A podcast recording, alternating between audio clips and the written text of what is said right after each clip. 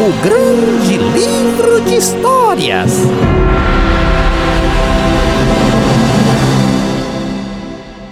Oiê! Tudo bem? Como é que você está? Aqui quem fala é a Gi. Vamos à história de hoje?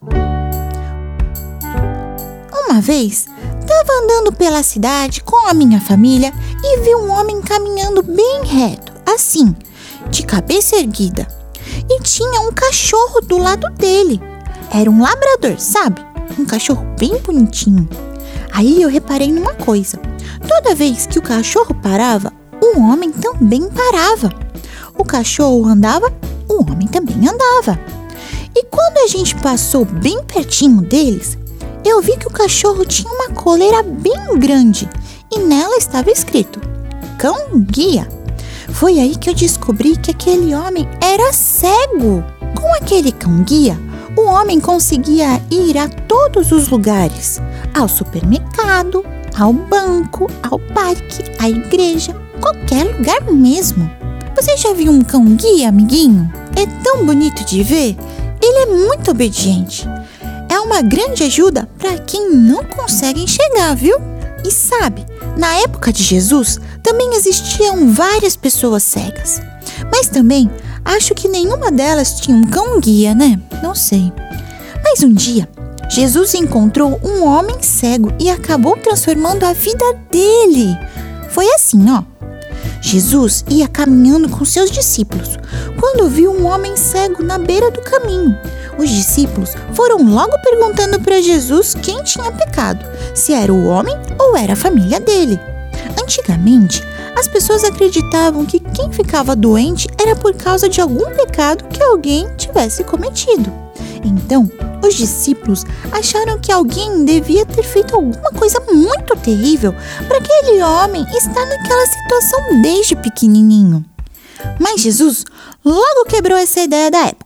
Ele olhou com amor para aquele homem cego e explicou que não foi por causa dele, nem por causa dos pais dele, que ele tinha nascido assim. Jesus disse que ele estava daquele jeito para que Deus pudesse mostrar o seu grande poder fazendo um super milagre na vida daquele homem. E sabe o que Jesus fez com aquele rapaz? Não vai ficar com nojinho, tá bom? Ele cuspiu no chão, misturou e misturou aquela saliva e a terra e fez uma pomadinha de barro, sabe? E passou nos olhos do cego. É, eu sei que parece meio nojento, mas foi exatamente isso que ele fez. Jesus sabe exatamente o que faz. Ele pode transformar coisas simples em coisas maravilhosas. Depois de passar essa pomadinha tão diferente nos olhos do homem cego, Jesus disse que ele tinha que ir lavar o rosto num tanque chamado Tanque de Siloé.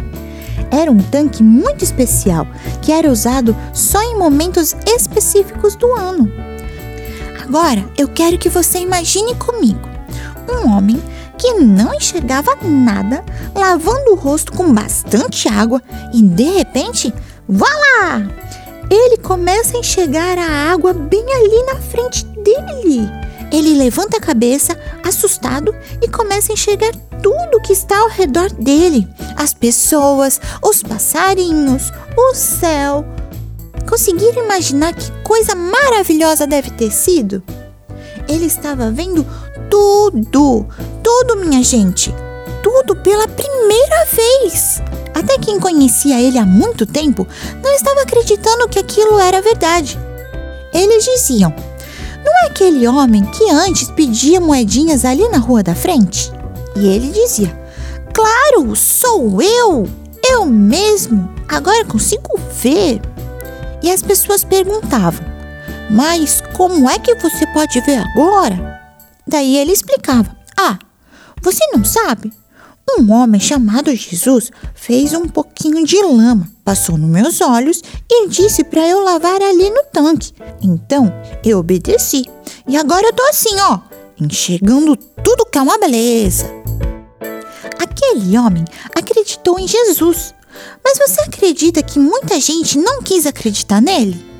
Mesmo conhecendo aquele homem desde que ele era pequenininho, sabendo que ele era cego E vendo que agora ele enxergava, teve gente que não quis acreditar naquele milagre. Isso é tão triste, porque Jesus queria mostrar para aquelas pessoas que, assim como ele pode fazer um cego enxergar, ele também pode transformar o coração das pessoas. No fim das contas, quem não quis aceitar o milagre é que acabou sendo o verdadeiro cego da história. Ei, amiguinho, vamos abrir muito bem os nossos olhos para Jesus e vamos deixar que Ele transforme o nosso coração todos os dias.